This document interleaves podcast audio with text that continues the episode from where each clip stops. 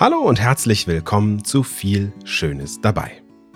In diesem Podcast spreche ich alle zwei Wochen mit Menschen, die einen außergewöhnlichen Blick auf unsere Gesellschaft haben. Im stressigen Alltag haben wir häufig keine Zeit, über Themen außerhalb unseres Hamsterrades nachzudenken. Und um genau das zu machen, für ein paar Momente auszubrechen, spreche ich mit denjenigen, die uns helfen können und vielleicht auch sollen, einen anderen Blick auf die großen Themen unserer Gesellschaft zu werfen. Zu jedem Interview erstelle ich eine eigene Bildstrecke und einen ganz persönlich geschriebenen Text, um dem Podcast noch zwei weitere Dimensionen zu geben und damit zu einem 3D- oder Multimedia-Podcast werden zu lassen. Über die Webseite www.viel-schönes-dabei.de findet ihr die Bildstrecken und den Text zu jeder Folge. An dieser Stelle möchte ich mich natürlich auch noch bei all meinen Unterstützerinnen und Unterstützern bedanken, die diesen Podcast supporten. Danke, dass ihr am Start seid und ich freue mich auch, wenn ihr mitmachen möchtet. Dann könnt ihr das nämlich einfach tun auf der gleichen Webseite vielschönesdabei.de vorbeischauen und Supporter oder Supporterin werden. Ihr bekommt dafür extra Folgen wie unsere Nachbesprechungen, den viel Schönes dabei Beutel und auch die Möglichkeit, vorab Fragen an meine Gäste zu stellen. Jetzt aber zu meinem heutigen Gast. Heute spreche ich mit Felix Adam. Wer dem Podcast schon länger folgt, der hat Felix wahrscheinlich schon ein, zwei Mal in den Nachbesprechungen gehört. Und schon länger wollte ich ihn, der nämlich maßgeblich an der Entstehung dieses Podcasts beteiligt war, einladen und ausgiebig befragen. Wer er ist, wird er uns aber in guter, viel Schönes dabei Manier selbst erklären. Hallo Felix. Hallo, lieber Bastian. Tja, dann bitte. Ich bin gespannt, genau. Ich sehe hier diesen Zettel vor mir liegen, umgedrehterweise. Aufgefordert, ihn nicht umzudrehen bis zu deinem Handzeichen. Äh, ich lege mal los, ja? Ja, bitte. Hallo, mein Name ist Felix Adam. Ich bin Künstler, Fotograf, Texter, Philosoph, ein bisschen auch Philanthrop. Dinge denke ich vom Grundsatz her. Am liebsten wäre es mir, wenn man das Leben auf wenige sinnstiftende Fragen bzw. Antworten herunterbrechen könnte. Sowohl an den Fragen als auch an den Antworten arbeite ich gerade noch. Bin aber schon nah dran. Zwinker-Smiley. Schwer zu lesen. Wenn es sinnvoll wäre, würde ich gerne eine Problemfindungsfirma gründen. Denn in meinen Augen sollten viel mehr Menschen erst einmal ihre Probleme finden, anstatt direkt welche zu lösen. Um dahin zu kommen, wo ich jetzt bin, habe ich viele Wege beschritten.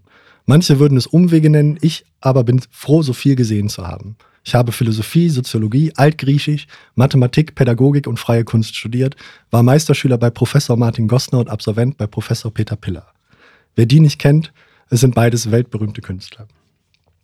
Neben dem Studieren habe ich als Hausmeister in der elterlichen Druckerei und in Bastians Fotostudio gearbeitet. Also eher praktische Jobs, nah am Leben. Und über die zehn Jahre, die wir nun schon gemeinsam arbeiten, Bastian und ich, hat sich eine Legende durchgesetzt. Kennengelernt haben wir uns nicht etwa im Kunststudium, sondern bei einer Ausbildung zu professionellen Clowns. Wir arbeiten zusammen nicht etwa, weil wir es gut könnten, sondern weil es uns bescheinigt worden ist, dass wir besser einen Job finden sollten, wo die Menschen nicht weglaufen können. Also sind wir Porträtfotografen geworden und lassen uns an den armen Menschen unseren Humor aus. Auf eine lustige Stunde. Mein Name ist Felix Adam und ich bin der heutige Gast bei Viel Schönes dabei. Hallo Felix. Also das ist, kann ich das so übernehmen vielleicht? Ich bräuchte noch was für meine Website. Wo wir direkt dabei wären. Kannst du meine Website machen? Ja, können wir gerne lösen. ähm, deine Webseite ist aber auch so ein Dauerprojekt, ne?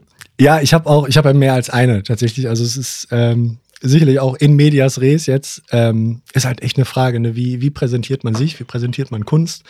Äh, wie denkt man das Medium immer mit? Und eine Website ist halt, das ist halt das, das zeitgenössische Medium und das darf meiner Meinung nach nicht bloße Repräsentation sein, nicht bloße Dokumentation, sondern es muss, ja, es muss, es muss sich selber mitdenken als Medium. Und deswegen, also ich habe, ich glaube, bei diversen äh, Domain-Hosts, also fünf oder sechs, habe ich äh, endlich schuldenfrei.de, 1000 Jahre v2.de, cargokult.shop, felixadam.de, philoskopie.net, vagometrie.net ist auch gut. Also ist das Gegenstück zur Philoskopie, vielleicht kommen wir da noch drauf. Ähm, also erstmal ganz, ganz kurz dazu. Das sind also, Disclaimer, das sind das in eigener Sache. Also das ist alles quasi schon ein, eine Vorausschau, das worüber wir heute sprechen wollen, oder zumindest ich mit dir darüber sprechen will. Äh, auch über deine Textaffinität, über deine Kunst und warum das alles immer extrem klug klingt. Die Frage ist, was steckt dahinter? Das, das hast du schön angedeutet. Das klingt, das klingt sehr klug. Jetzt was mir jetzt erstmal wichtig ist, stimmte alles, was ich gesagt habe? Ähm, ich habe vorhin, hast du was gesagt, ich habe Romanik oder Romanistik habe ich nicht mit drin. Das hast du auch noch studiert. Genau. Ich und also, was noch? Und Musikwissenschaften. Pädagogik ist, äh, glaube ich, das, das darf ich mir nicht an. Also habe ich ein bisschen besucht, aber das habe ich sicherlich nicht studiert. Du würdest jetzt nicht in der Kita gut unterkommen. Ich würde, ich würde durchaus ein Kind schlagen, aber ich würde, würde Vorsicht, was du sagst. Ich würde mir nicht Auch anmaßen, Eltern hören zu. Ich würde mir nicht anmaßen, mich dabei als Pädagoge zu bezeichnen. Ja, es gibt ja verschiedene Schulen. Ähm, ich finde es sehr schmeichelhaft, äh, äh, mich als Philosoph zu bezeichnen. Das ich denke, ich denke, das würde jeder, der dir jetzt eine Stunde zuhört, sofort äh, kommentarlos unterstreichen. Oder ja. schreiben, glaube ich. So.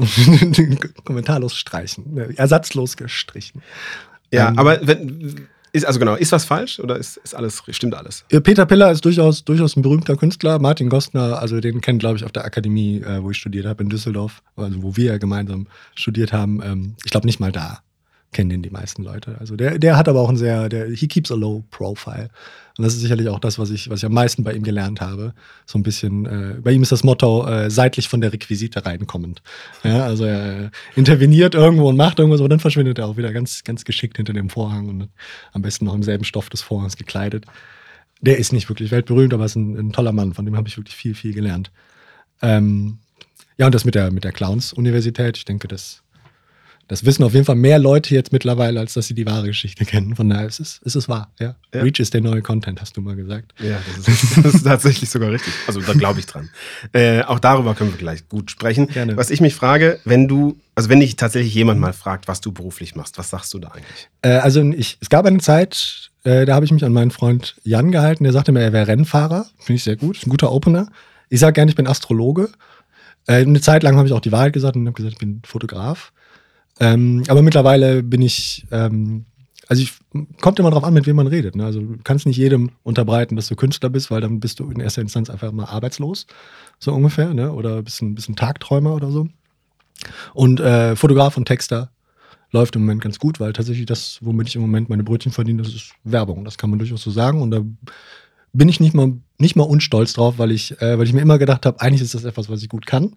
Und lächerlicherweise ist das wahrscheinlich auch eine ziemlich gute Ausbildung, die ich dafür ge äh, genossen habe. Also Philosophie und, und, eben im weitesten Sinne eine Allgemeinbildung sich angeeignet zu haben und dann noch Kunst obendrauf.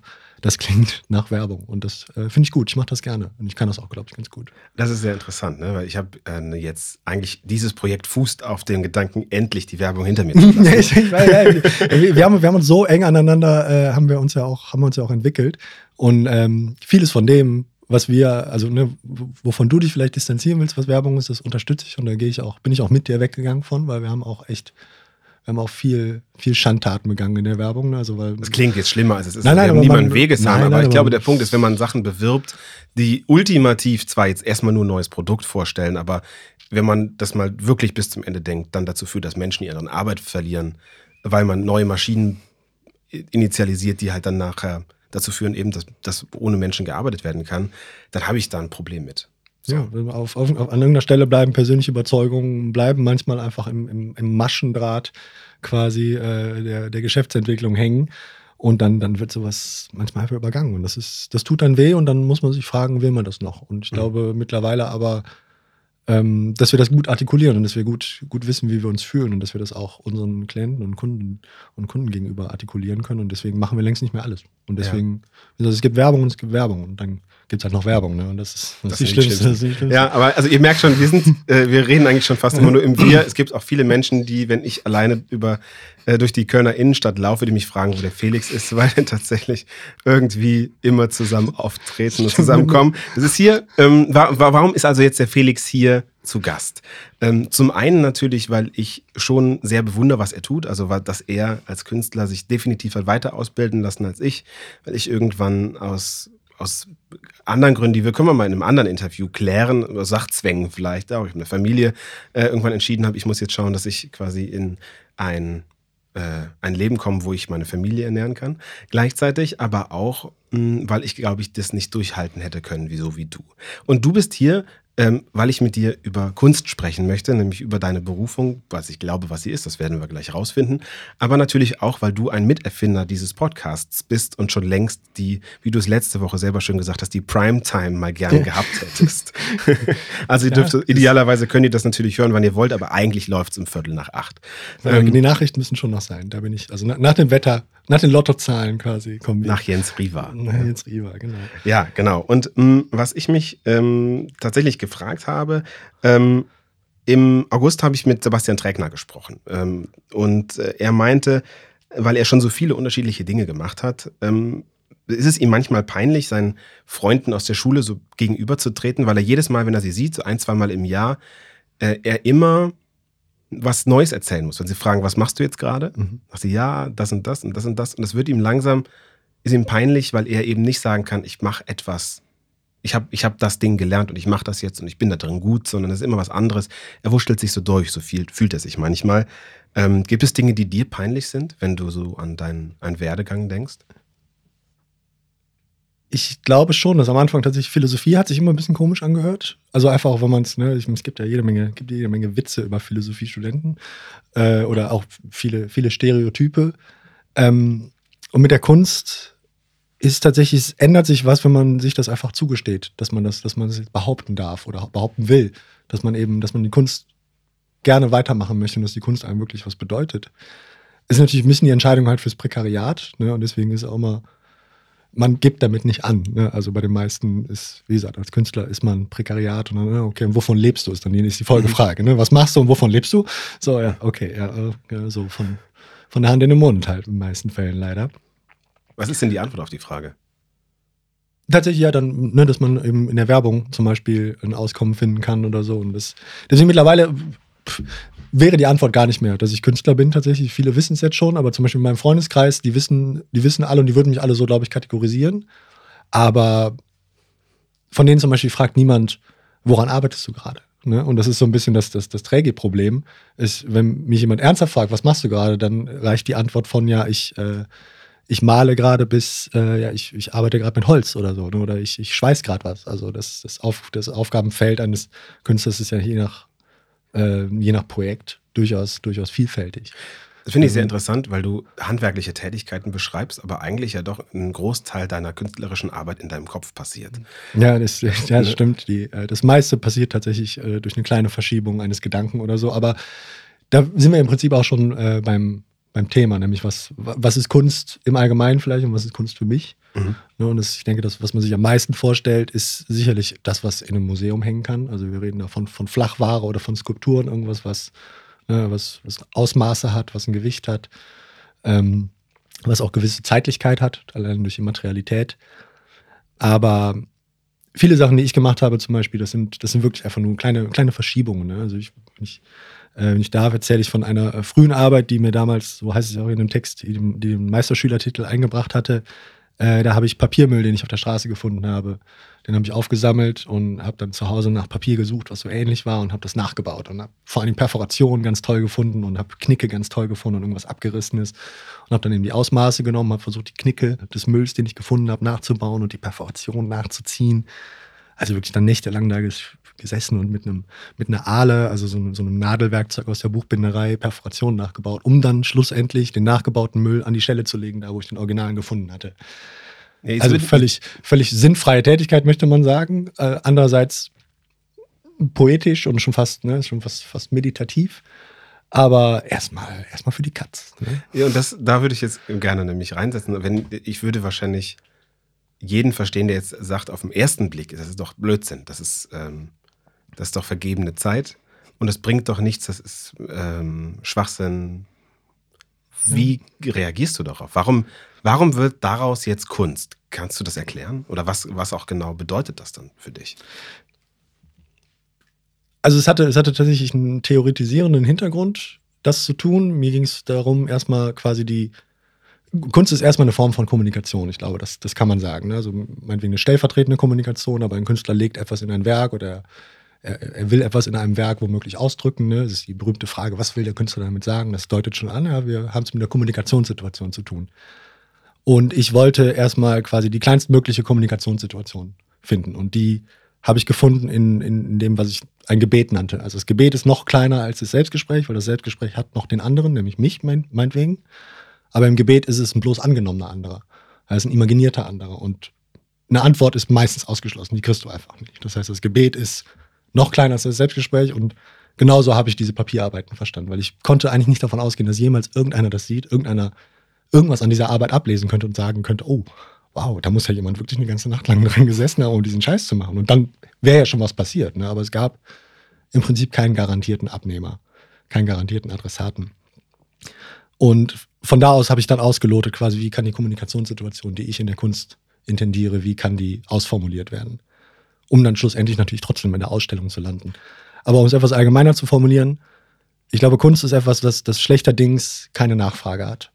Das heißt also, niemand, niemand will, braucht irgendwas in der Kunst. Niemand sagt, ah ja, das Kunstwerk, das fehlt jetzt noch, sondern Künstlerinnen und Künstler agieren immer initiativ und, und schaffen Tatsachen im Zweifel, die womöglich dann Menschen ansprechen und in denen sie wiederum eigene Fragestellungen reinlegen oder reinlesen können, die ihnen etwas bedeuten können für das Leben.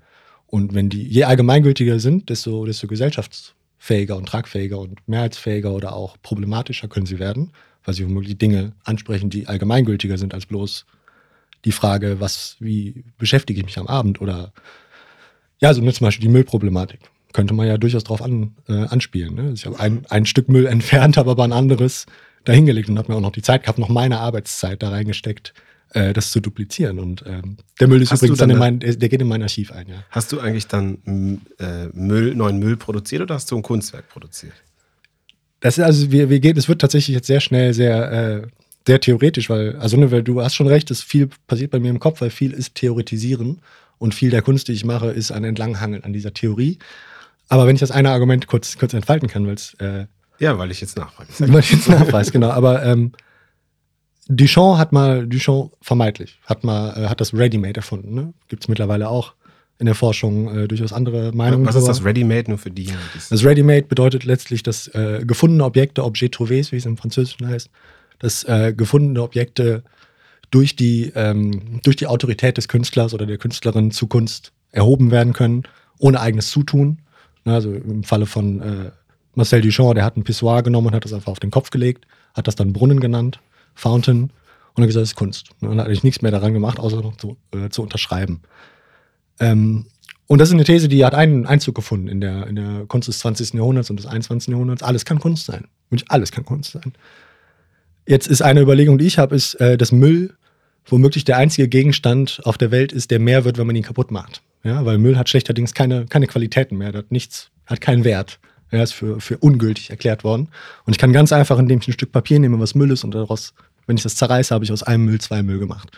Ja, und zwar ohne Verlust. Das ist was anderes, wenn du jetzt einen Goldbarren nimmst und den zerteilst, dann ist jeder Goldbarren nur noch halb so viel wert, aber der Müll war vorher schon nichts wert.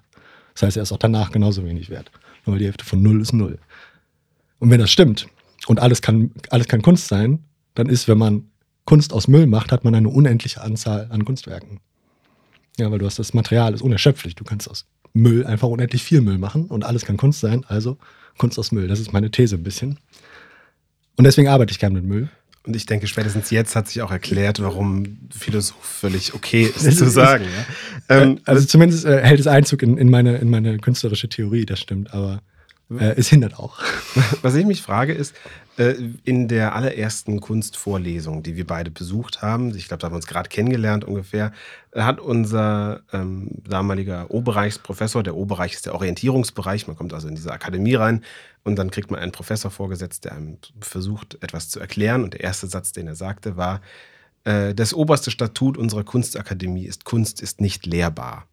Und ähm, da muss Gut, dann, ich, wir, dann legen wir uns wieder hin. Genau. ja, alles klar. So, oh, dafür bin ich so früh aufgestanden. ja, es ging schon um 9.30 Uhr los. Das stimmt, immerhin, ja. das ist dein ähm, Ernst. Und ich habe mich bis heute gefragt, weil ich mich selber, ähm, ich mache Dinge sehr gerne anders als andere. Nicht so geradlinig, aber ich würde mich nie als ausgebufften Künstler bezeichnen. Kann man Künstler werden oder muss man Künstler schon sein? Es muss das angelegt sein. Das sind, glaube ich, zwei unterschiedliche Fragen, insofern du auf die Akademie verwiesen hast, weil ein Grundsatz in der Akademie ist auch, dass äh, man dort schon als Künstler, äh, als Künstler, als Künstler hinkommt. Ja, also die, die, die, die Grundthese ist, wenn du da, wenn du da angenommen wirst, bist du schon, bist du schon Künstlerin oder bist du schon Künstler. Das heißt, dann, dann gibst du dich in, im Prinzip nur noch in einen Verbund ne, und meinetwegen auch in eine Art Schule oder so, aber du entwickelst halt eine Haltung. Und das ist der zweite Punkt. Ohne Haltung, glaube ich, wirst du, wirst du keine Künstlerin oder wirst du kein Künstler. Das heißt, es ist dahingehend angelegt, als dass du ein, ein Interesse hast, eben etwas, etwas zur, zur Sprache zu bringen, was schlechterdings, und daran knüpfe ich jetzt an das vorige an, was schlechterdings aber nicht nachgefragt wurde, sondern du, du hast irgendwie, du willst was ausdrücken. Und weil du es nicht einfach nur ausdrücken kannst in bloßer, bloßer Kraft, in bloßer Arbeit, in bloßer, weiß nicht, bloßen, bloßen Zeitstunden, die du meinetwegen in Geld umsetzt, um dich dann damit zu verwirklichen, ist die Kunst ist eine Nische für, für Menschen mit Haltung. Schön gesagt. So, also, also die, die, die Grenzen zwischen Kunst und, und Aktivismus und so, das ist ja auch nicht, ist ja auch nicht wirklich, nicht wirklich scharf. Mhm. Also siehe, siehe Joseph Beuys zum Beispiel, ne, der durchaus, durchaus auch einen gesamtgesellschaftlichen Anspruch hatte und ja auch wieder ne, das Ready-Made universalisiert hat, zu sagen, alles, alles ist Kunst, die Gesellschaft ist Kunst. Ne, die naja, Im Endeffekt hat er so gesagt, jeder ist ein Künstler. Jeder ist ein Künstler. Ja, nicht, ne? genau. Ähm, äh, was hat dich geritten, wenn wir jetzt mal so einen Schritt zurückgehen, noch in deinem Lebenslauf, um zur Kunstakademie zu kommen? Da hast du ja durchaus, ich sag mal, akademische Wege beschritten, die jetzt nicht völlig klassisch sind.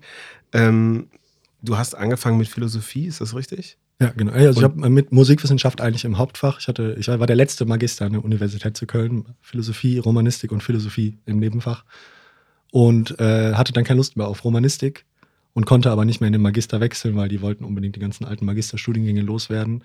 Und musste dann im Bachelor wechseln und da ist Philosophie dann das Hauptfach geworden. Und dann ist peu à peu die klassische Literaturwissenschaft äh, hatte so in meinen Lehrplan Einzug gehalten und dann war es irgendwann Altgriechisch und ich habe ja, ich habe die Sprache dann tatsächlich gelernt und Texte übersetzt. Du könntest jetzt, also wenn du so einen alten Griechen triffst, könntest du mit dem hier äh, ein bisschen so, ähm, Rap-Battle machen. Äh, Nidech trapanta kaino sei tafil tata. Nun ah, ist alles, alles ist Feindschaft und äh, die Freundschaft ist krank. Kaino sei tafil tata.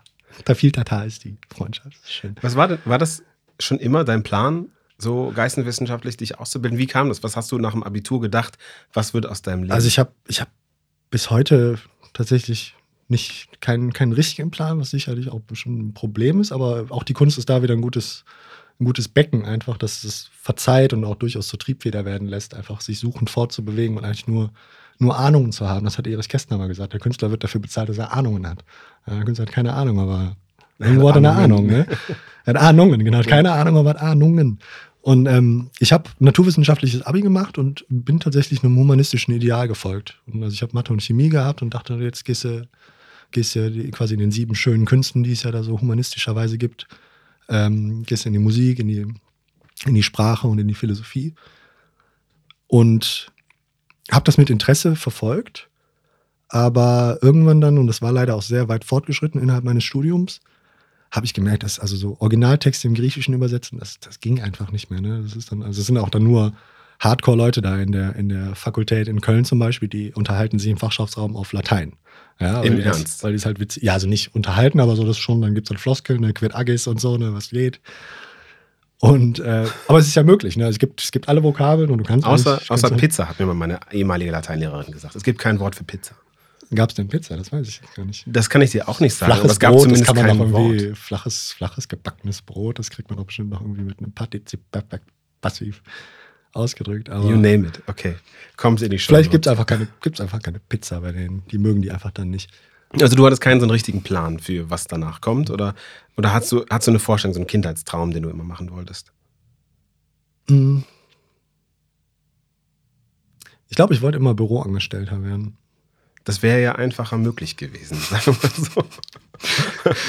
ja, also irgendwie so, so, so Verwaltungstätigkeit. Also ich habe ich hab früher, das ist mir letztes wieder in die Hände ge, ge, geraten, aus meinem Archiv, das hieß Museum Felix. Da merkt man schon meine, meine, äh, meine texterischen äh, Ambitionen. Da war ich so sechs oder sieben und da habe ich halt einfach Krempel von der Straße gesammelt, hatte ein leeres IWA-Regal und habe ich das dann aufgebaut und hatte so kleine Lämpchen und dann war das alles, ja, ich glaube, Erwachsene 50 Pfennig und Kinder Eintritt frei komm, ich, ich weiß es sogar noch, auf der Visitenkarte. Mein Vater ist äh, Schriftsetzer und der war immer für jeden Spaß zu haben. Also ich sagte, ich brauche Visitenkarten, klar, nächsten Tag mit dem Emblem der Handwerkskammer drauf. Hat er einfach dann Kunden vermengt. Da stand drauf, komm zu Felix, da gibt's was zu sehen, da musst du zu Hause im Garten nicht mähen. Das war, das war meine, meine Tagline quasi. Ähm, und ich habe immer, ich habe immer unglaublich gerne Dinge gesammelt. Ich habe unglaublich gerne immer Dinge, gleiche Dinge gleich gesammelt, aber im Studium ging es wirklich darum, ich hatte, ich wusste echt nicht, worum es ging, also auch so meinetwegen im Leben. Und ich hatte irgendwo das Gefühl, und da, da deutest du auf dem, in, in deinem Anfangstext schon auf das Richtige hin, irgendwo das Gefühl, es muss irgendwo eine einfache Antwort geben. Und mittlerweile bin ich mir nicht mehr sicher, oder mittlerweile bin ich mir sicher, dass es die nicht gibt. Aber manchmal tut es gut, und in der Kunst ist das eben auch wieder möglich, manchmal tut es gut, einfach zu, zu glauben, ja, stimmt, eigentlich haben wir nur dieses eine Problem gerade. Und eigentlich eigentlich tut es gerade gut, da einfach jetzt mal drüber zu lachen zum Beispiel. Oder eigentlich tut es mal gut, da einfach jetzt mal den Kopf drüber zu schütteln und zu sagen, ja, werden wir auch nicht lösen. So. Das, da bin ich sehr gespannt auf eine der nächsten Folgen, äh, die ich im November aufnehmen werde mit Dirk von Gehlen. Mhm. Da kann man sich schon mal äh, die Literatur vorher anlesen, damit man im Gespräch auf, aufmerksam zuhören kann. Und zwar sagt er, mm, er hat das Pragmatismusprinzip genannt. Ich weiß, du liebst Ratgeber, können wir gerne auch gleich noch drüber mhm. sprechen. Ähm, und er sagt eben, wir müssen eigentlich akzeptieren, dass es keine einfache Lösung gibt. Und das ist die einfachste Lösung, damit klarzukommen. Mhm. Äh, und würdest du dem zustimmen, ja, so nach, dein, nach, deiner Zeit der Suche jetzt? Oder würdest du schon sagen, äh, dass, es die, dass man das Leben auf gewisse, auf 42 reduzieren kann? Also es ist, äh, ich weiß nicht, ob ich das mal erzählt habe, aber 42 ist ja ist ein Insider, nicht? Weiß ich. Alle, alle, die jetzt super, super äh, die ihr Leben darauf aufbauen, auf äh, Per Anhalter durch die Galaxis einfach kurz weghauen, äh, weghören. Aber es ist tatsächlich äh, Shortcut für äh, ASCII für ein Sternchen 42. Ach. Ja, also das ist so, das ist ein Platzhalter ne, für, das ist die Antwort. Bloß weghören jetzt, weil damit, ich habe damit schon eine, eine Existenz habe ich damit schon zerstört. Oh, das wolltest du. Oh, nein, nein, das ist mir so egal. Also genau, 42 ist aus 42 per Anhalter durch die Galaxis. Ist die Antwort. Ist die Antwort auf alle Fragen. Das muss, das muss man sich sagen. Ähm, ich, würde, ich würde dem jetzt zustimmen. Die Frage ist ja auch wirklich, was, was, was sieht man überhaupt als Frage an? Ne? Also was, was, was, was stellt sich überhaupt als fragwürdig, was stellt sich überhaupt als problematisch, dass man das beantwortet wissen muss, dass man es nicht erträgt, schlechterdings, dass etwas offen im Raum steht. Und das ist ja sicherlich äh, irgendwas, was, was die Religionen der Menschheitsgeschichte immer als Antwort äh, versucht haben zu bieten, nämlich, ne, also was, warum überhaupt irgendwas. Ne? Also warum nicht viel mehr nichts? Das ist ja so eine berühmte philosophische Frage. Warum ist überhaupt etwas und nicht viel mehr nichts? Also, ja, ja, und in der Frage. Religion ist ja eigentlich immer die Antwort, also die Religion war ja bisher immer die Antwort auf all die Fragen, die wir nicht beantworten konnten. Es war unheimlich äh, slick gelöst, kann man sagen. Mhm, ne? ja. Wenn man es nicht wusste, war es halt Gott. Ja, aber vielleicht ist es immer noch, also vielleicht ist die, ist die Struktur immer noch dieser, jetzt kommen wir jetzt tatsächlich ins Philosophieren, aber vielleicht ist die Struktur heute immer noch eine religiöse, eine pseudo-religiöse, weil wir reden immer noch über wir haben immer noch sowas wie Starkult, Ikonenkult haben wir immer noch. Wir haben jetzt Pro äh, Produktfetische. Ne, das sind ja alles, alles Spielarten des Religiösen. Das, das, das Fetische zum Beispiel kennt man aus vielen Naturreligionen, wo, wo, wo Gegenstände und Artefakte verehrt werden oder Bäume oder sonst was. Ist ja völlig egal. Heute ist es vielleicht das iPad oder weiß nicht, das, äh, der Sportwagen oder mhm. sonst was. Ne? Also das ist, ist, es hat pseudo-religiöse Strukturen nochmal und die Kunst ist sicherlich eine Institution auch, die die ein gutes Substitut, also ein gutes, gutes, gutes Ersatzmittel für, die, für, die, für den Wegbruch der Religionen war. Ne? Also weil die Kunst war ja ehedem, war ja eigentlich ein Dienstleister der Kirche und mal ein Dienstleister der Paläste zum Beispiel. Also weil die einzigen Leute, die sich das wirklich haben leisten können, der Klerus und der Adel, die sagen können, ja jetzt hier brauche ich ein fettes Wandgemälde, wo ich unglaublich staatsmännisch drauf aussehe oder wo mein fünfjähriges Kind auf einem Pferd in voller Rüstung einfach gerade in einem, in einem, in einem Kriegs-, auf einem Schlachtfeld steht. Ne? Also einfach, weil irgendein König wollte, dass sein junger Infant einfach schon als unglaublich fähiger Feldherr dargestellt wurde. Es gibt diese berühmte äh, Darstellung von Ludwig XIV., ne, mit einem roten Hermelin und sonst was, aber effektiv weiß man heute, dass der Mann kaum Zähne hatte, ne, dass er ganz fahle Haut hatte, dass der, der muss unglaublich gestunken haben, wie alle zu der Zeit. Und auf dem Bild ist der halt, ne, ist der der Sonnenkönig. Mhm. Ja, also die Idealisierung in der, der Herrschaft und auch die, die, die Wahrung des Status quo. Und irgendwann fiel das weg nach der Aufklärung, mit der bürgerlichen Revolution, der industriellen Revolution, waren diese großen Auftraggeber auf einmal nicht mehr da und die Kunst hatte echt ein Problem. Die Kunst hatte auf einmal autonom zu sein. Und die Kunst musste sich selber ihren Auftrag geben, wo wir wieder bei dem, bei dem schlechterdings keine Nachfrage sind. Ne? Und es war zunächst mal das erstarkende Bürgertum. Die wollten dann ihre Porträts haben, die wollten dann zeigen, wie viel Geld sie haben oder sonst was. Ne? Rembrandt und Rubens, du hast ja auch viel über sowas gearbeitet. Also Rembrandt speziell jetzt nicht, weil der war ja weiterhin Kirchenmaler. Und dann, dann nimmt die Misere ja eigentlich ihren Lauf. Ne? Irgendwann kommt die Fotografie und hat die Malerei überhaupt nichts mehr zu tun, weil Fotografie es viel besser kann, als die Malerei das kann. Und dann fangen die auf einmal an, rumzuexperimentieren, werden auf einmal impressionistisch, weil sie Dinge machen wollen in der Malerei, die die Fotografie eben in ihrer Naturdarstellung nicht kann. Und dann entwickelt sich eben Probleme aus der Kunst, um die Kunst, für die Kunst und damit auch immer mehr für ein spezielles Publikum. Und das ist das, was wir heute, glaube ich, auch sehen, dass du Kunst eigentlich nicht mehr, nicht mehr wirklich mehrheitsfähig ist. Ne? Also man spricht nicht umsonst von Kunsttempeln und von, von, ja, das sind ja, das sind ja wirklich sehr elitäre Kreise, die sich da, die sich da auch wirklich gegen andere abschotten heutzutage. Die sich, wo, wo sich Menschen auch zu gut, also zu Recht abgehangen fühlen, ne? Also weil sie ja, in diesen Markt nicht ja. reinkommen, weil ja. sie zu speziell sind, weil ähm, da unter Champagner nichts geht. Ne? Ja, also nicht nur der Markt, sondern auch der Diskurs, ne? weil du viele Kunst heutzutage verstehst du auch nicht mehr, wenn du nicht andere Kunst kennst und so, ne? so oder wenn du, also wir haben noch drüber gesprochen, ne? das haben wir auf einer, irgendwo mal, als es noch die Zeit gab, wo wir gemeinsam auf Ausstellungen gegangen sind, da kamen wir drauf, dass die meiste Kunst halt für Künstler eigentlich gemacht wurde. Oder zumindest für solche, die, die einen gewissen Zugang, einen künstlerischen Zugang haben, weil sonst ist das im weitesten Sinne auch uninteressant. Und für die breite ist Masse okay? wird. Ist das okay, dass das, dass Kunst uninteressant wird? Oder würdest du sagen, eigentlich wäre es wichtig, dass wieder Kunst für die breite, oder was heißt wieder, dass überhaupt mal Kunst für die breite Masse gemacht Meine wird? Meine unliebsame These im Studium war immer, ich, äh, ich trete dafür ein, dass Kunst wieder Privatsache wird. Also, dass man eben nicht, weil wenn du dich da oben irgendwie, wenn du das in dem elitären Kreis definierst, dann hast du auch dann verbindest du damit ein gewisses Sendungsbewusstsein und hast auch einen gesamtgesellschaftlichen Auftrag, den du damit verbindest und dann überschätzt man sich, glaube ich, in der Kunst, weil es ist nicht wichtig tatsächlich. Es ist nicht wichtig, was Ai Weiwei, was der macht. Das ist zwar, also nicht, nicht jetzt privat, will ich ihn jetzt nicht angreifen oder so, aber der, den halte ich für sehr überschätzt, wie eigentlich die meisten großen Namen, die einfach so durchgereicht werden durch die Institutionen im Moment, weil das Thema ist wichtig und jeder würde das teilen, aber am Schluss verliert er ein bisschen Impact dadurch und der ist jetzt auch abgesägt worden. Sobald er in Berlin irgendwie kritisiert hat für, für irgendwie einfache, repressive äh, äh, Maßnahmen, die da gegen ihn ergriffen wurden oder so, dann hat er, hat er einfach Berlin dann mit China über einen Kamm gescherzt oder was und ist jetzt Persona non grata. Äh, ist jetzt sehr stark, sehr stark muss, vereinfacht. Wollte ich gerade sagen, der hat auch an der UDK der seine, seine Studenten äh, angegriffen und so weiter und so fort. Also viel an der Stelle hm, würde ich gerne. Also, um es kurz zu machen, es ist, es ist nicht okay, sondern es ist, eine, ist glaube ich, eine, es ist eine Überschätzung quasi des, der, der Bubble. Und da sind, da sind ja nicht nur Produzenten drin, da sind ja auch die Rezipienten drin, da sind die Galeristen, die ganzen äh, Markttreibenden darum sind da drin. Und es ist sicherlich nicht okay. Also das Ganze, das Ganze ist gnadenlos überschätzt, möchte ich behaupten. Was wir vielleicht jetzt eben auch schon gemerkt haben, was, äh, wo, wo deine Theorie, Theorien deine Werke auch drauf fußen, sind ganz starke Slogans. Ja, also du hast gesagt, so ähm, ja. gerade eben äh, Kunst sollte wieder Privatsache werden. Das sind ja, das sind ja Slogans, die du, die du raushaust. Ich habe da mal so ein paar zusammengefasst. Ja, ähm, bin ich ähm, gespannt. Okay. Die äh, tatsächlich sich auch, also diese, diese, diese Slogans und diese Theoriehaftigkeit deiner, deiner äh, deines Wesens, würde ich jetzt mal sagen, ja, ähm, zieht sich ja durch. Also ähm, oder um es anders zu sagen, Text ist etwas, das sich durch dein Leben zieht und auch durch deine Arbeiten, ähm, um ein paar zu nennen. Also äh, Schädelmessen nach Augenmaß. Ja, oder ähm, Schade um das liebe Geld. Äh, ein, der klingt am Anfang fies jetzt, aber der, wenn er zieht, also wenn er mal durchgezogen ist, quasi auch richtig gut kommt, ist Deutschland den Deutschen, sie hätten es verdient. Schön auch, dass du selbst über deinen eigenen Titel reden musst. Äh, kein Problem. Kein Problem. Mit P, ja. Okay. Ähm, was, was gibt es noch, Felix? Äh, ich habe also, ähm, ich habe mittlerweile ein ganzes Buch da voll von, weil ich glaube, dass es auch als eigene Arbeit taugt, aber sowas wie äh, Kinder und Raucher zuerst, zum Beispiel, das wäre auch ein schöner Ausstellungstitel. Ähm, ja. Du hast vorhin deine Website nochmal genannt, ne? Also äh, äh Cargo äh, Philos Philoskopie ist ein ganz, äh, Philoskopie ist sicherlich eins, äh, eins meiner liebsten Objekte, die ich jemals äh, gemacht habe. Das ist quasi auf Magnet, auf Stabmagnetbasis aus gefundenen Metallteilen ähm, eine Hosentaschenskulptur. Weil ein, weiterer, ein weiteres Credo von mir ist, ein gutes Kunstwerk sollte in die Hosentasche passen.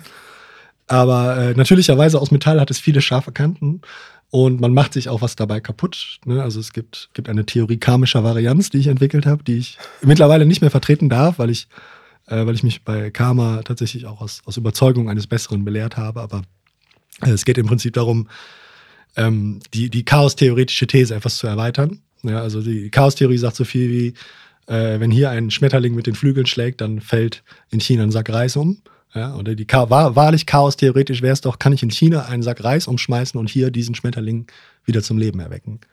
Ja, also es gibt, kann man da eine Kausalität herstellen, dann wäre es für mich wirklich Chaos theoretisch, weil das, an, das, den Hinweg kann ich noch verstehen. Ja, aber das ist einfach nur, das ist einfach nur limitiert durch unsere, durch unsere, durch unsere begrenzte Vorstellungskraft einfach des Ausmaßes. Aber andersrum wäre es wahrlich Chaos theoretisch. Also. Was ich mich jetzt frage tatsächlich dabei ist, ist das denn alles einfach nur Klamauk oder äh, ist das klug? Hm, ja. Ja, also muss, muss ich mich jetzt entscheiden, dann kann ich, kann ich, kann ich wen anrufen. nee, wäre schon, wär schon besser, äh, wenn du dich jetzt entscheidest. Wir haben das mal gemacht. Wir haben mal tatsächlich testweise was aufgenommen und dann hast du deinen Bruder angerufen. Dann, äh, ah, ja, dann, kam, dann, war der mit in diesem Gespräch. Wow. Das geht über dieses Gerät. Und der Keine konnte, was der erzählen konnte. Ne? Da ging es um Heinz Harald, da ging es um irgendeinen ja, Formel 1 Weltmeister ja, ja. von sonst was und der hat, der hat die gesamte Saison stopp, zusammengefasst. Heinz Harald Frenzen war nie Weltmeister. Nein, nein, nein, nein. nein also, nein, das nein, ganz kurz. Aber, stopp, stopp, ähm, stopp, stopp, stopp. halt, stopp. ja, aber es ist, ähm, was ich mich frage, ist der, der Grenzwert zwischen äh, Kunst und Blödsinn, ist das wirklich ein schmaler Grad oder ist das nur, weil man es nicht versteht? Ich, ähm, also erstmal ist das eine, eine, Grunderfahrung tatsächlich, die ich in der Kunst und die ich auch in der Philosophie gemacht habe, ist, dass an irgendeinem Punkt ich immer abgeschnallt habe, weil ich dachte, nee, das, das, also jetzt wird es mir zu, jetzt wird's mir zu bekloppt oder jetzt wird es mir einfach zu, zu, zu vergeistigt. Ne? Und, oder, oder einfach nur, dass es irgendwie gerührt hat an, an wirklich grundständige persönliche Überzeugung, die du halt meinetwegen aus den ersten fünf Jahren deines Lebens hast, wo du sagst, nee, wenn das stimmt, nee, da möchte ich nicht, da möchte ich nicht weiter, weiter mit argumentieren oder der Schule möchte ich nicht angehören. Und es ist, glaube ich, ein bisschen, es ist ein Schutzmechanismus, ist, glaube ich, Humor immer. Es ist, ein, es ist ein, einerseits ein bisschen natürlich ein Verschließen vor, vor, vor un, unbequemen Tatsachen. Ich will nicht Wahrheiten sagen, sondern wirklich Tatsachen. Andererseits werden damit auch immer, immer Paradoxien und, und einfach einfach irgendwo, wo, wo Sachen auseinanderklaffen, kann man, kann man mit Humor ganz gut aufzeigen und ist aber auch da wieder einfach eine Bewältigungsstrategie. Ne? Also mhm. das, es gibt halt Sachen, die lassen sich nicht vereinigen. Und äh, wenn man wenigstens darüber lachen kann, dann kann man wenigstens sagen, ja, fuck, das ist einfach echt traurig, aber wahr zum Beispiel. Ne? Traurig, aber wahr heißt im Prinzip ja witzig. Ja? So, das ist ja eigentlich das, was und, man damit sagt. Und genau da, da, da möchte ich gerne auf eine Arbeit ganz speziell hinweisen, weil ich finde, die ganz gut beschreibt, wie du wie du arbeitest. Zumindest ist es so nach meinem Verständnis. Ich, äh, nämlich, dass es erst in erster Instanz witzig ist und dann denkst du, ah, Sekunde, aber das ist nicht witzig. Äh, und zwar hast du, das war auch bei der Ausstellung Schade um das liebe Geld, ähm, ging es um einen Wasserhahn. Äh, und zwar hast du einen Wasserhahn demontiert, du hast das Wasser aufgedreht und dann den Hahn abgemacht, also den, den, den Zulaufregler und das Wasser lief die, das ganze komplette Wochenende durch. Und es haben sich unheimlich viele Menschen, und das war auf der, auf der öffentlichen Toilette, also es war quasi ein verkapptes Werk, es wurde auch nicht darauf hingewiesen, dass das ein Werk ist. Sehr viele Menschen haben sich darüber geärgert, aber du hast das alles gut begründen können. Und wie ich finde, also ne, am Anfang lacht man einmal kurz, wenn man es hört. Das ist ja ein witziges Ding. Aber nachher fand ich den, die, die Tiefe, die das hatte, die Tiefe, die das bekam, äh, sehr erstrebenswert. Kannst du das einmal ausführen, was genau bei der Arbeit du dir gedacht hast? Also die, die Ausstellung hieß Schade um das liebe Geld und wir waren zu viert und hatten uns im Vorfeld gedacht, ähm, auch eine Werbung. Wir machen vier verschiedene, vier verschiedene Titel für die Ausstellung, wir machen vier verschiedene Flyer und laden vier verschiedene Gruppen von Leuten ein. Und wir hatten, also wir waren eine studentische Ausstellung, drittes, viertes Semester vielleicht, wir hatten 300 Leute da oder so bei der Eröffnung. Also massiv viel, keiner hatte damit gerechnet. Es gab ein Wettbüro, es gab einen Türsteher, der hat Leute tatsächlich weggeschickt. Sagte, bist du Hippie oder Yuppie? Ja, eher Juppie, ja, dann kannst du gehen. Wirklich, also es war, es war ein Riesenbohai, es war, überall war was los. Schade um das liebe Geld hieß bei mir, weil ich hatte mehrere Arbeiten installiert und eine war äh, unter anderem zwei Staubsaugerroboter und auf dem einen war äh, ein Zigarettenspender, auf dem anderen war ein Aschenbecher drauf und ich habe den ganzen Abend Malbüros verteilt. Und ich habe jetzt die Leute gesehen, die da Hände voll sich die Malbüros in die Innentaschen gesteckt haben. Ja, da unten gibt es freie Zigaretten. Das ist großartig. Und die, ähm, die Wasserarbeit war eben in, in der Toilette dieses Ausstellungsraumes, der sehr weitläufig und eben quasi öffentlich war.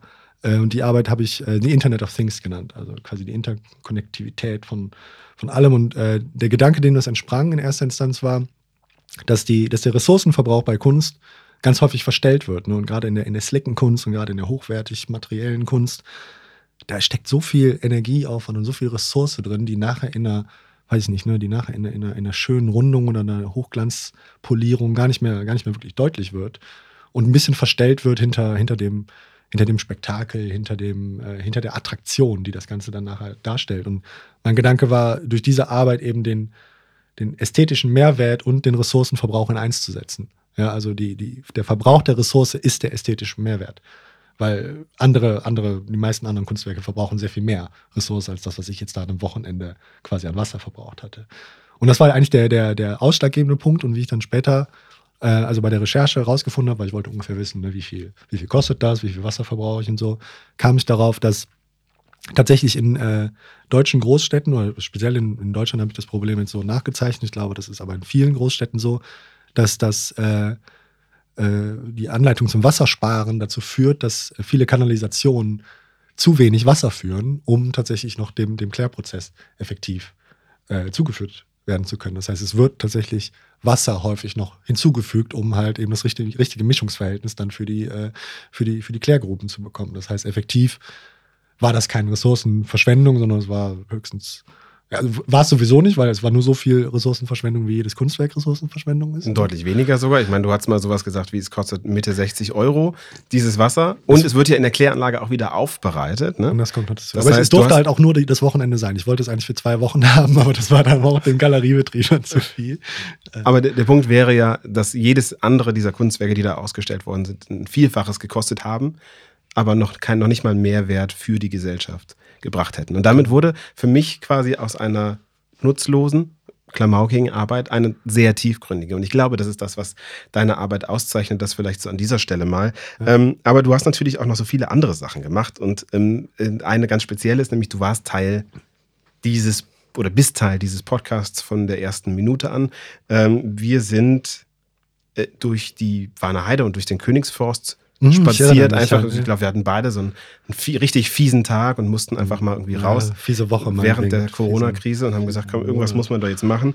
Und dann kamen wir auf die Idee, diesen Podcast zu machen. Und äh, in zwar war der Punkt, den du machst, ist, ich soll mit Menschen über ihre Expertise reden, aber nicht über ihre Expertise reden. Und daraus wurde dann plötzlich, dass ich mit Menschen über Dinge spreche, die sie können, aber nicht können. Also zum Beispiel wie dem, die erste Folge hat das eigentlich ganz schön äh, demonstriert, so diesen ersten Gedanken, mit dem Schreibmaschinensammler Erik über Digitalisierung zu sprechen. Mhm. Und ich habe mich aber dann nachher entschieden, so, also es ein bisschen anders zu formulieren, zu sagen, ich spreche mit Menschen nicht über ihre Arbeit, aber immer links und rechts davon, da wo sie andocken, wo sie ähm, nicht die maximalen Experten sind, weil man dann keine mechanischen Antworten mehr bekommt.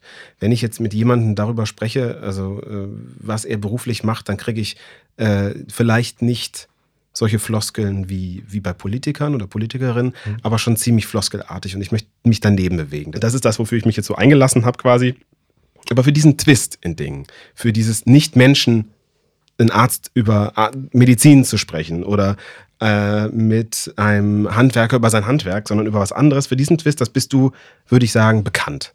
Ja, äh, alle Menschen, die dich kennen, würden sagen, das muss, okay. das muss vom Felix kommen. Okay. Immer ein Dreh weiter um die Ecke gedacht als alle anderen. Selbst wenn die schon drei Dinge, drei, drei Ecken gefunden haben. Ja, und weil du das eben so gut kannst, ähm, möchte ich eben genau diesen konzeptionellen Gedanken ein bisschen wieder aufnehmen und dich fragen, also du hast ja eben diesen starken gedanklichen Unterbau. Und würdest du dich denn jetzt, weil so viel in deinem Kopf passiert, eher als Theoretiker oder als Praktiker bezeichnen? Ah, jetzt, jetzt müsste ich natürlich aus dem Stand müsste ich jetzt eigentlich eine neue Berufsbezeichnung finden. Ne? Aber ich bin, äh, ich bin sicherlich ein, eher ein Theoretiker, glaube aber daran, dass, dass, dass Theorie ähm, Teil der Praxis ist. Mhm. Und warum findet Und also nicht Teil jeder Praxis, aber Theorie wird zur Praxis, wenn sie formuliert wird. Und äh, das, was du Unterbau genannt hast, ist ja, ist ja quasi für meine eigene Arbeit sowas wie ein Fundament. Und ähm, ich glaube auch das, was, was ich zum Beispiel in der Werbung mache, was wir ganz häufig machen, wenn wir zum Beispiel auf Workshops sind oder so, ich genieße das total, dann einfach loslassen zu dürfen. Ne? Also, weil du, du, du, du leitest die Dinge und du leitest die, leitest die super und du leitest die Leute an und du gibst auch wirklich richtig was an die Hand, hast im Hinterkopf aber immer schon bei diesem Workshop, ich merke das, im Hinterkopf weißt du schon immer, ne, du weißt schon immer, dass auch so und so und so und so, das wäre die Ideallösung, aber ne, das soll, man auch selber drauf kommen. Das ist auch, auch richtig, weil es soll einem ja auch Spaß machen, aber ich, du erlaubst mir tatsächlich dann im Hintergrund, meine Methode anzuwenden, die einfach so eine gewisses, gewisse chaotische Assoziation ist. Ne? Und du, du lässt mich auch, lässt mich auch reden, das genieße ich total.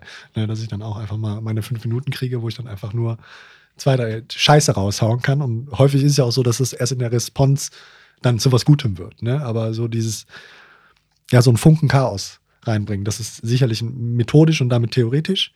Aber ähm, weil Chaos immer, immer reflektiert und zwar chaotisch, ne? weil, weil es ist eben im, im Chaos gilt nicht Einfallswinkel gleich Ausfallswinkel, sondern es ist mehr so. Ähm, und genau da möchte so ich jetzt eigentlich, eigentlich hast du jetzt genau das beste Stichwort gegeben, denn eigentlich möchte ich genau dahin. Du durchdenkst alle Sachen zehnmal und hundertmal, bevor du etwas wirklich rausbringst auf ein Blatt Papier oder in, in ein Bild oder in ein Werk. Aber du sagst, Chaos ist der beste, das Beste, was passieren kann. Wie passt das zusammen?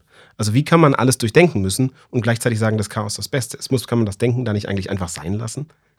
Ich glaube eben, dass das, also worauf ich hinaus wollte, ist, dass, ähm, dass das, was mir mein methodischer und theoretischer Unterbau äh, äh, geboten hat mittlerweile, ist eben chaotisch handeln zu können und das trotzdem noch, noch sinnhaft, sinnhaft zu verstehen. Also man könnte das auch Postrationalisieren nennen, aber das ist es eigentlich gar nicht, weil viele der Twists und viele der kleinen Verschiebungen, wie ich das immer gerne nenne, wie ich das auch in meiner Kunst häufig nenne, die folgen eben einem folgen schon einem bestimmten Plan, aber sie sind schlechterdings erstmal äh, muss man sie chaotisch ansehen, weil sie, weil sie an, einer, an einer Stelle ansetzen, wo man normalerweise womöglich einfach keinen kein Hebel ansetzen würde. Also, Vielleicht da, dass wir diesen Begriff nochmal für uns ist der jetzt gängig, weil wir da schon öfter drüber über das Konzept gesprochen haben, des Postrationalisierens. Also rationalisieren heißt, dass ich mir was gut gut, gut rede und Post ist nachher. Ja, ja. Also, dass ich mir das nachher gut rede, was da eigentlich passiert ist. Ja, genau. Das, ich bin durch dich auch auf den Begriff gekommen. Du sagtest, das ist ein äh, typisch deutsches Phänomen, äh, dass man zum Beispiel, man kauft sich irgendwas im Internet und zwei Wochen später noch checkt man, ob das Angebot immer noch das Beste war, das man gehabt hat. Einfach, weil man sich einreden will, das war damals eine gute Kaufentscheidung. Und Vor allen Dingen, wenn man unsicher ist, ob das genau, jetzt eine gute Entscheidung ist, genau. das zu kaufen. Letztlich ist, ist eine, genau. Und das habe ich ja schon gesagt, also Unsicherheit einfach über ne, eine Ahnung haben und gleichzeitig zu merken, dass, dass viele der Theoriegebäude, mit denen ich mich beschäftigt habe, die alle irgendwie irgendwann einsacken oder irgendwann an eine unschöne Stelle kommen, wo ich sage, nee, da möchte ich eigentlich nicht mitgehen, weil ich auch trotzdem, trotzdem von Überzeugungen und, und Beliefs und Glaubenssätzen getragen bin, wie halt jeder andere auch. Ähm, diese Unsicherheit führt, glaube ich, dazu, einfach zu sagen, okay, dann machen wir einfach, dann fangen wir komplett chaotisch an. Äh, wär, wärst du lieber der der unglückliche Sokrates oder eins der glücklichen Schweine? Eins der glücklichen Schweine, das ist äh, eine gute Frage. Ich glaube, ja, ich glaube, das glückliche Schwein. Ja? ja. Bist du frustriert manchmal, wenn es nicht klappt? Also wenn, wenn du dir was ausgedacht hast und das nicht funktioniert? Ja. Was machst du dann? Äh, an allem zweifeln. Also dann falle ich teilweise echt in, in ein Loch oder so. Also weil dann, dann, dann funktioniert auch gar kein Hebel mehr. Ne? Also dann, dann wäre auch nichts zu machen, da irgendwo wieder reinzugrätschen und zu sagen, was passiert, wenn ich jetzt da anfange. Ne, also typisch chaotisch wäre ja, weiß ich nicht, auf einem Volleyballfeld mit Fußballregeln anzufangen. Ne, das ist ein chaotischer Ansatz. Einfach, ne, weil das sind beides, ist beides nicht grundständig chaotisch, aber das, was da rauskommt, kann einfach, kann nicht gut gehen. Aber wer weiß, vielleicht kommt ja doch eine interessante Figur dabei raus. Also vielleicht, vielleicht lernt man ja doch den Ball auf eine, eine Art hochzuheben, wie man ihn dann später im Fußball oder im Volleyball neu gebrauchen kann. Das ist so ein bisschen der, weil es gibt keine eindeutig, es gibt nicht nur Volleyball, es gibt nicht nur Fußball. Könntest du denn, kannst du dir vorstellen, auf dem Fußballfeld einfach nur Fußball zu spielen? Oder geht das gar nicht für dich? Ja, das ist, ja, ich, ich kann Fußball nicht spielen, deswegen würde ich wahrscheinlich jederzeit einfach dann den Clown mimen und würde dann einfach dann, ne, würde ich einfach dann, Aber es, ich dann mal, lächerlich machen. Dann, die Transferleistung ins Leben. Könntest du einfach Sachen machen, so wie sie gehören? Oder ich, tust du ja, dich also damit ich, unheimlich schwer? Um ganz ehrlich zu sein, ich, ich übe das gerade tatsächlich. Also weil das auch einfach ein Teil, Teil einfach meiner, ne, das betrifft ja auch meine Haushaltsführung. Ich habe zum Beispiel zu Hause bei mir alles, es liegt viel offen rum und ich, ich sortiere Sachen neu. Ich habe unglaublich viele Setzkästen, ich sammle da auch sehr viel und dann sortiere ich das in völlig, völlig einfach nach Intuition. Oh ja, jetzt packen wir alles Blaue zusammen und jetzt packen wir alles aus Plastik zusammen oder das alles, was ich in der Straße gefunden habe, hier mal rein und dann nach Datum sortieren, alphabetisch, sonst was. So kommen neue Dialoge zustande, die ich nicht intendiert habe, aber wo ich manchmal sieht man was. Und ähm, ich brauche das tatsächlich, um, um, um, um langsam ein bisschen mehr Plan zu fassen, weil das, das Chaotische natürlich irgendwann abstrahlt. Also das Chaotische aus der Kunst, aus der Theorie strahlt irgendwann in die Lebensführung, Lebensführung ab und umgekehrt. Und ähm, da passiert im Moment sehr viel. Aber ähm, um's, um nochmal deine Frage klar zu beantworten, ich glaube, das ist genau das, was, was im Moment meine spezielle Leistung auch in, in deinem oder vielleicht generell in deinem Unternehmen ausgemacht hat, war dieses, wenn du den Felix auf dem Fußballfeld stellst, dann, dann komm ihm nicht mit links außen und rechts außen, sondern dann, ne, dann geht der meinetwegen Volleyball der Regeln raus, aber es wird, es wird nicht es wird nicht ganz verkehrt. Ne? Es wird zumindest witzig. So, ja. ne? also das, das, das Motto und jeder und nachher, und wenn es nur das ist, dass dann nachher beide Teams zusammenkommen und sagen, was ist das denn für ein Clown, aber dann verstehen die sich wenigstens. Wo die sagen, ja komm, jetzt brauchen wir nicht weiterspielen und dann hat man eine andere Lösung gefunden. Aber ich glaube, das ist genau das, was ich leiste, ist eben zu sagen, okay, das ist, das war, warum macht er das jetzt? Ich glaube, die, die, genau, ich glaube, der erste, erste Impuls ist, warum macht er das jetzt so? Also ich denke immer noch an ein äh, Unternehmen, eines der, der größten Rechtsanwaltsbüros Deutschlands, der Welt. Ähm, wir waren den ersten Tag da und sollten den Managing Partner äh, fotografieren. Und der kam und sagte, ja, müssen wir denn jetzt nochmal Fotos machen? Ich bin auch schon so oft fotografiert worden und der Marketingbeauftragte sagte, ja, das, das müssen wir leider machen. Und ähm, dann Felix hob seine Hose, st stellte sich wie so ein Clown breitbeinig hin, nahm seine Hose in die Hand, zog sie hoch, also eins der, Stu äh, der Hosenbeine und sagte, ja, aber doch noch nie so, hob das Bein an und stellte seinen relativ dreckigen Schuh auf dem äh, weiß ich nicht, Teakholz, äh, Mahagoni, Schreibtisch, was auch immer, äh, dieses Managing Partners ab und ich dachte, okay, und damit ist es beschlossen, ist das, das letzte Mal hier. Ist das wirklich passiert? Ja, ich erinnere ja. mich daran. Ja, und, ähm, das war witzig. Und ich dachte, okay, jetzt ist hier wirklich alles, alles wirklich den Bach runtergegangen, aber alle haben einmal herzlich gelacht, wir haben ein Bild gemacht und äh, alle waren glücklich damit. Und das ist, sind genau diese Situationen, wo man echt denkt, oh Gott, was kann hier eigentlich passieren? Aber gleichzeitig haben sie eben diese Lösung gebracht, die ähm, vielleicht sonst nicht passiert wäre bei einem regulären Fotografen. Ich glaube am Ende, das ist das, warum die Menschen uns anrufen, äh, weil wir uns diese Bälle so zuspielen können, mhm. aus der Vernunft und aus, dem, mhm. äh, aus der Unvernunft heraus. Was ich aber hier nicht machen möchte, das soll hier bitte nicht so wahrgenommen werden. Ist, ich mache keine Werbung für unser Unternehmen, sondern. Ja, es mich, geht, darf ich doch kurz mal, darf ich wegen Grüßen meine Telefonnummer loslassen?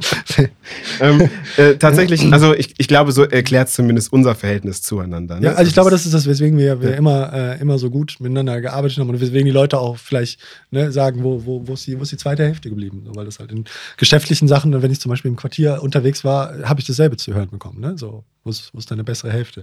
Quasi, ne? Ist, ich glaub, ihr, ihr, hängt immer aufeinander so, weißt du, und immer wenn man mit den einen anspricht, antwortet der andere und umgekehrt und dann, ja, es ist. Äh, ja, ich glaube, mit, mit dir würde keiner Geschäfte machen wollen, weil es nicht klappt, aber mit mir ist keiner kreativ. Verlagen wir es vielleicht so. Aber so, um wenn es um Kreativität geht, ich war heute wirklich komplett einfallslos. Ich habe nämlich mir ähm, natürlich Gedanken gemacht, was kann ich dir mitbringen äh, für diesen. Äh, für, nee, ich habe ja davon gehört. Das ist jetzt die Nahbesprechung, habe ich mir sagen lassen. Genau, der, der Nahbesprechungseffekt. Okay. Äh, also was ich dir mitgebracht habe, ist kreativlos, aber ehrlich.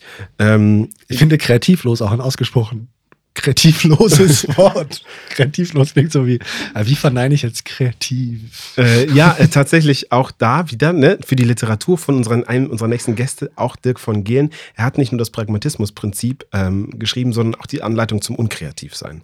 Hervorragend. Oh, das, das, liest sich sehr schön. Ja, äh, aber so, jetzt zurück zum, ähm, davon werden wir das noch erfahren. Äh, heute ist die Sendung, es kommt mir ja vor wie eine Dauerwerbesendung, wenn man die ganze Zeit auf irgendwas verweist. Ähm, hatten wir ja noch Krelix, na toll. Automobil. genau. Also der Beutel. Ähm, so, ah, so. Äh, du solltest besser wahrscheinlich jetzt einmal dein Glas leeren, äh, schätze ich. Ich stelle es mal kurz. So. Ja, ich hatte ja was zu trinken. Ach, so. Ich kann das aber auch bestimmt hier so machen, oder wird das dann zu laut? Ja, okay. Ja, also viel Schönes dabei. Flyer natürlich genau, in Gelb und in Blau. Der, der Merch, den jeder kriegt. Die kommen auf jeden Fall dahin, wo die letzten auch gelandet sind, im Café um die Ecke. äh, ich, sehe, äh, ich sehe auf jeden Fall. Darf ich jetzt sagen, was es ist? Ja, sehr, ja, ich bitte darum. Es ist quadratisch, es ist praktisch, es ist gut. Hast du eine äh, Vorstellung, warum oh. du, warum du äh, das war das nicht hier äh, von unserem gemeinsamen Freund, die ja. Lieblings? Ja, okay, dann, ja, ja. vielleicht sehen wir den dann nochmal wieder. Knusperflakes, großartige Idee. Nusssplitter, das ist, glaube ich, eher so, das geht in deine Richtung. Ne? Nusssplitter, naja, du, wenn du nichts dagegen hast, würde ich ein Stück nehmen, Felix. Äh, Nusssplitter, machen die essen wir gleich. Schokolade ist, äh, ich weiß gar nicht, ob Schokolade eine Schwäche von mir ist oder ich eine Schwäche von Schokolade? Ich glaube, es ist dein Hauptnahrungsmittel. Deswegen sage ich unkreativ, weil, also ich würde sagen, unter einer Tafel Schokolade gehst du nicht raus am Tag, oder? Es ist, äh, ich esse die nicht unbedingt morgens, aber. Das ist auch nicht richtig. Du hast vorhin schon Schokolade gegessen, wir haben gerade Mittag. Ja, und ich sehe, oh wow, es kommt ja noch mehr, wow. Ja. ja. Das war ein Täfelchen. Lasst euch nicht, lasst euch nicht in Irre führen. Nee, sind, schon, sind, schon, sind schon die regulären Rittersport. sind halt schon äh, reguläre 250 Kilokalorien gewesen. Geil, eine, also eine Flasche Wein. Das ist auf jeden Fall das, was ein Künstler, ein Künstler braucht, ein Philosoph umso mehr. Also die, also tatsächlich ist das eine, ist auch eine Co-Produktion, äh, weil ähm, die, also der, die Schokolade ist ganz klar von mir, weil du, also wie gesagt, also unter einer Tafel Schokolade am Tag oder ein Schokocroissant oder eine Nussecke, äh, gehst du eigentlich nicht raus, also gingst, gingst du nicht raus aus dem Büro. Und äh, der Wein, das hat tatsächlich was ähm, mit der Katha zu tun. Die hat mich nämlich gefragt, ähm, in Vorbereitung, ob ich noch wüsste, wo ich dich eigentlich kennengelernt habe. Keine Ahnung, in der Uni halt irgendwo. Ja. Und sagt sie, nee, ich kann es genau sagen. Die, äh, sie kam nach Hause, wir beide saßen damals in, in unserer Wohnung auf dem Balkon und tranken eben Wein. Deswegen lass uns das beschließen. Ach ja, natürlich. Weißt du ganz genau, da habe ich genau, da habe ich Katha kennengelernt. Da haben wir, äh, da haben wir gerade für eine Ausstellung fotografiert, weil wir frühzeitig, also ja, das war genau. ja, war ja unsere, unsere Freundschaft war ja immer schon auch, auch Co-Produktion. Ne? Also wir Mhm. haben uns ja immer so ein bisschen aneinander auch äh, nicht nur gerieben, auch en entwickelt so. Und jetzt reiben wir uns nur noch. Das könnt ihr jetzt nicht sehen, vielleicht hört ihr es. äh, und äh, stimmt, da haben wir für, für eine Ausstellung in Münster haben wir da fotografiert. Die Bilder habe ich sogar noch. Und also Gerahmt habe ich die noch. Die meine sind, also was soll ich sagen, meine sind verkauft. ähm, tja, tut mir leid, Felix. Wollten wir die Ähm, 50-50 machen?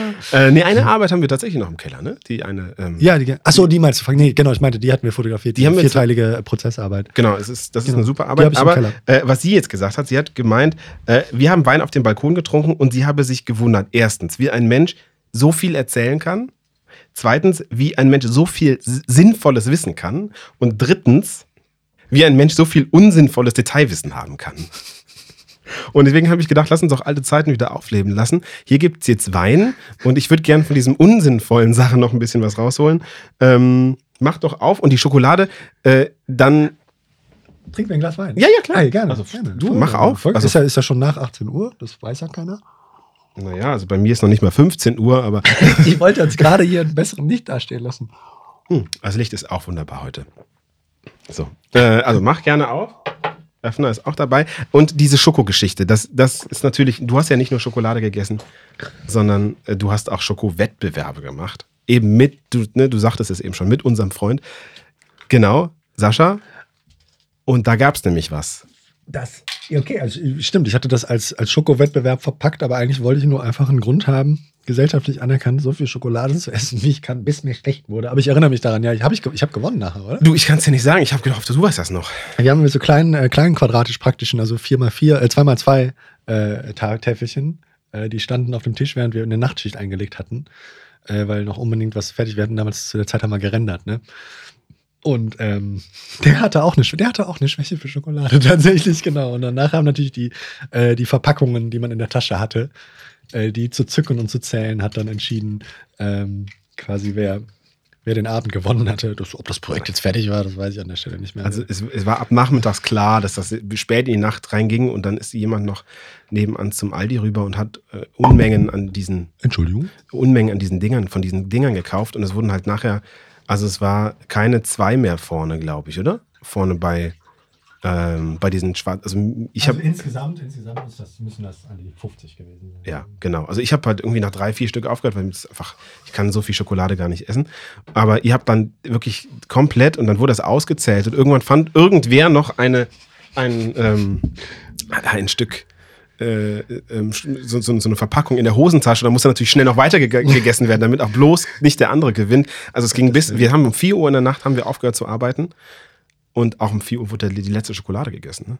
Ja, es gab, es gab ja keinen Nachschub. Das war doch eigentlich der Grund. Prost. Prost. Ja, So. zum Wohl. Ja, dann auf, ähm, auf deine Frau. Was trinken wir? Auf Katha, die, die das hier so schön ins Narrativ gebettet hat. Wir trinken einen 2020er Chardonnay Frioli von Familia Sonin. Er schmeckt lecker.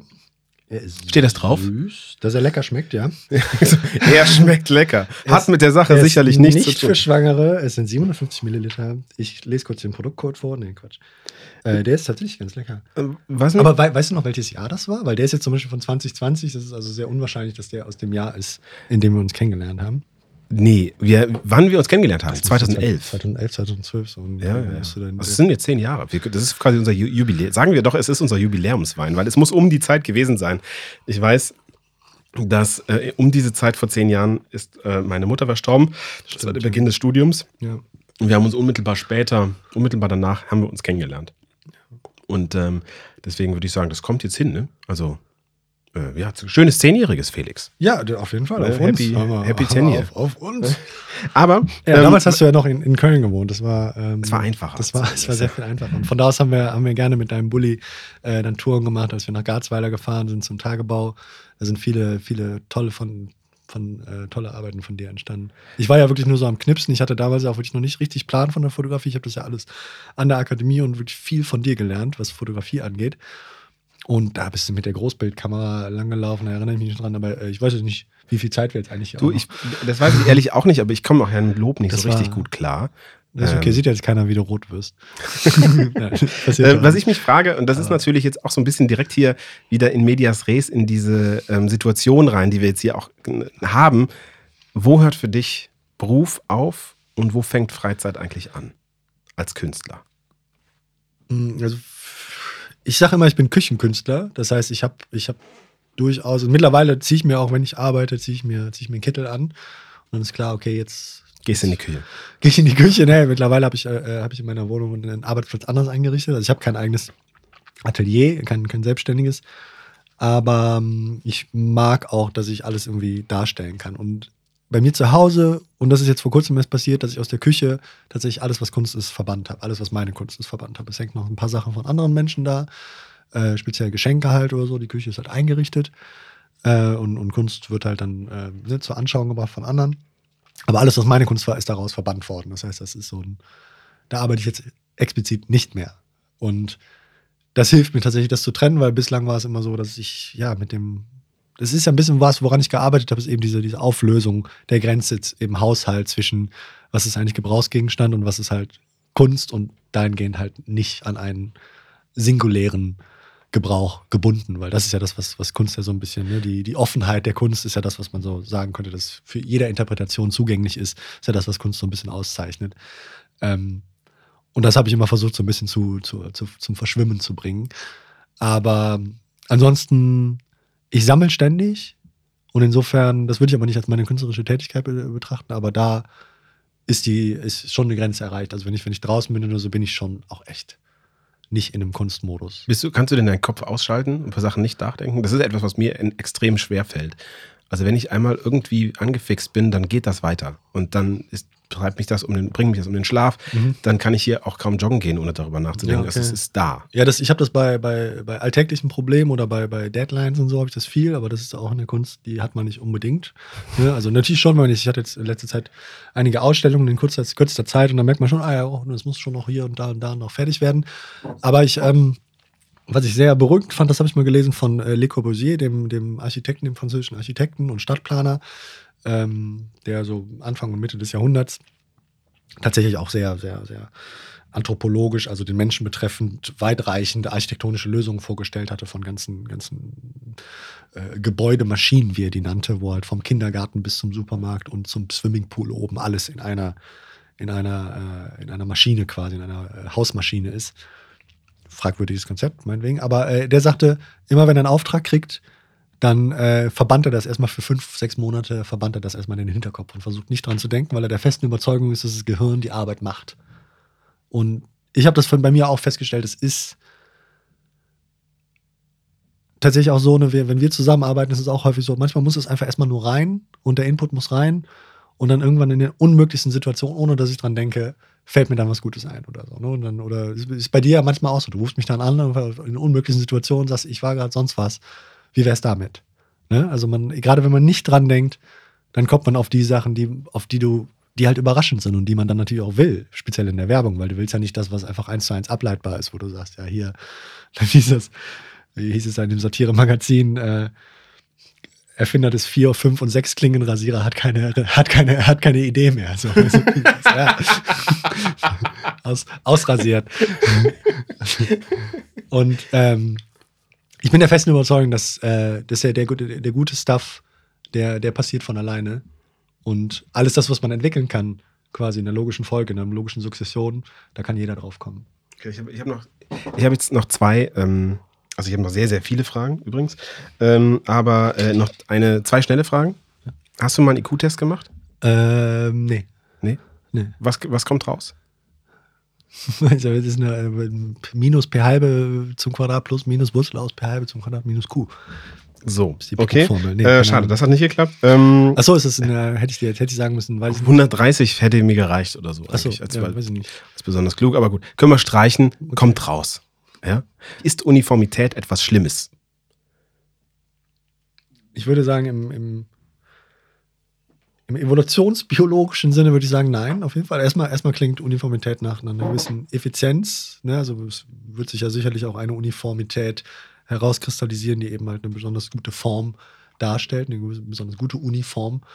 Ähm, aber sie ist, sie ist etwas verpönt, nicht wahr? Also, das ist ja auch, ist ja auch nicht, nicht zuletzt die Kunst wird als Aushängeschild quasi des Individualismus und der, der Selbstverwirklichung immer wieder genutzt. Ähm, und ja, aber hat sich natürlich auch ein bisschen, bisschen einfach in einer Spirale verfangen und vielleicht ist einfach die, äh, ist der Auftrag der Kunst quasi Werbung für den Individualismus zu sein. Vielleicht ist der, hat er sich mittlerweile auch überholt und damit auch der Individualismus. Also ich bin, ich war zu Anfang, ne, in meinen in, äh, Anfang 20 zum Beispiel, als ich auch mit Philosophie angefangen habe, da war ich eher, eher ein Gegner des Individualismus.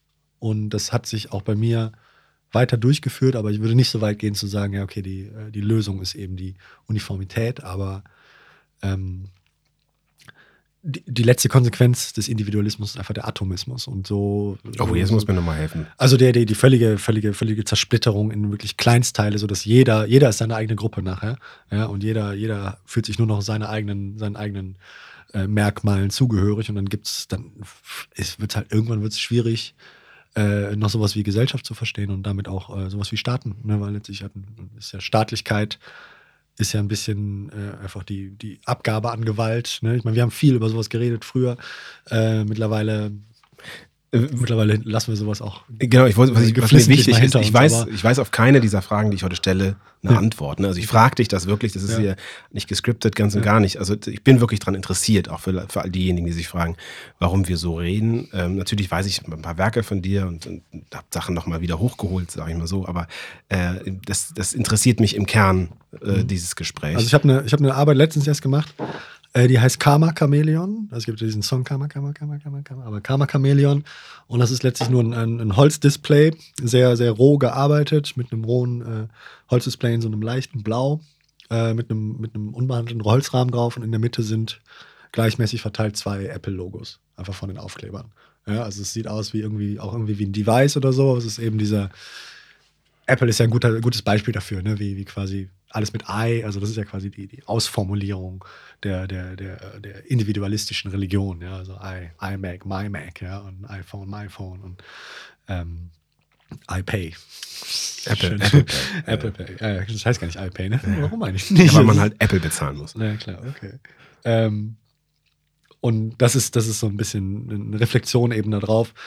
Ähm, ich glaube, dass das dass am Schluss viel davon konstruiert ist und viel äh, davon einfach sich gut marktwirtschaftlich monetarisieren, also in Geld verwandeln lässt. Und das ist der Grund, warum, warum Individualismus auch so ein bisschen unberührbar ist in unserem marktwirtschaftlichen System, weil es letztlich die Triebfeder dafür ist, dass jeder immer noch sich, jeder kauft sich die gleichen Produkte, glaubt trotzdem, dass er irgendwie ein einzigartiges hätte. Aber am Schluss haben wir alle Stangenware. Ne? Und, das, mhm. und deswegen mache ich so gerne Sachen aus, aus Dingen, die einfach nichts mehr wert sind, weil dann sieht das manchmal aus wie Stangenware, aber es ist ganz klar, dass es das nur einmal gibt. So, das, ich mag diesen Gedanken von, von ja, ja, Subversivität.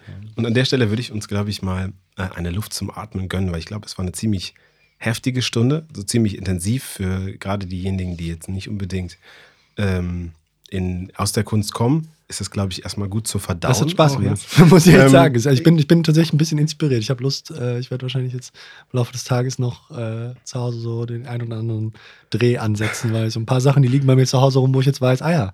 Ich lasse dich auch noch nicht gehen. So. Also okay. das ist auch wichtig, weil du hast dir letzte Woche, der Felix hat letzte Woche Vertretung gemacht für die Kata, äh, weil die äh, nicht konnte bei den Nachbesprechungen. Und zwar hast du dir gewünscht, dass wir, äh, du, du, hast gesagt, es wird drei Stunden dauern und zur Halbzeit werden wir gröhlend Gitarre spielen. Ich werde dich noch nicht gehen lassen, wir werden gleich noch was aufnehmen. Das gibt es als extra Folge für die Supporterinnen und Supporter. Ähm, und okay, äh, wenn dir abschließend, ne, ich möchte alles einhalten, was du dir wünschst. Ähm, wenn du jetzt du einen Wunsch äußern würdest, äußern könntest, was sollten Menschen, die nichts mit Kunst zu tun haben, beherzigen, wenn sie das nächste Mal Kunst gegenüberstehen? Mm, dass vieles wichtiger ist als das, aber dass man manchmal nicht, manchmal weiß man gar nicht, was einem fehlt. Und das, da, da, da kann Kunst zumindest entweder in eine Kerbe schlagen oder einfach Oder einfach ein, ein Tropfen, ein Tropfen im Meer sein, der, der womöglich manchmal einfach, einfach ein gutes Gefühl gibt. Vielen, vielen Dank, lieber Felix, dass du ich da danke warst. dir, Bastian. Es hat mir unheimlich viel Spaß gemacht. Mit dir, aber auch, weil endlich wieder so lange mit dir irgendwie zu reden. Einfach. Weil tatsächlich, das ist etwas, was wir ewig nicht gemacht haben. Wir haben über die Jahre, die wir gearbeitet haben, sehr viel über Arbeit geredet. Aber so richtig über Privates nicht. Dafür danke ich dir, dass du dir die Zeit genommen hast. Ja, auf jeden Fall, gerne. Und ich hoffe, euch hat es auch gefallen. Wenn ihr Fragen an Felix habt, dann schickt sie mir. Wenn ihr Fragen an mich habt, dann schickt sie mir ruhig auch. Aber äh, vor allen Dingen hoffe ich, dass es euch Spaß gemacht hat. Wenn das so ist, dann hinterlasst uns doch einen guten Kommentar in der Apple Podcast App. Schickt mir eine E-Mail, hinterlasst einen Kommentar auf der viel Schönes dabei Webseite. Schaut da vorbei, werdet Supporter, was auch immer. Aber werdet aktiv, denn ich freue mich auf eure Rückmeldung. Ja, und damit beschließe ich das hier. Einverstanden. Vielen, vielen Dank fürs Zuhören und bis zum nächsten Mal bei viel Schönes dabei.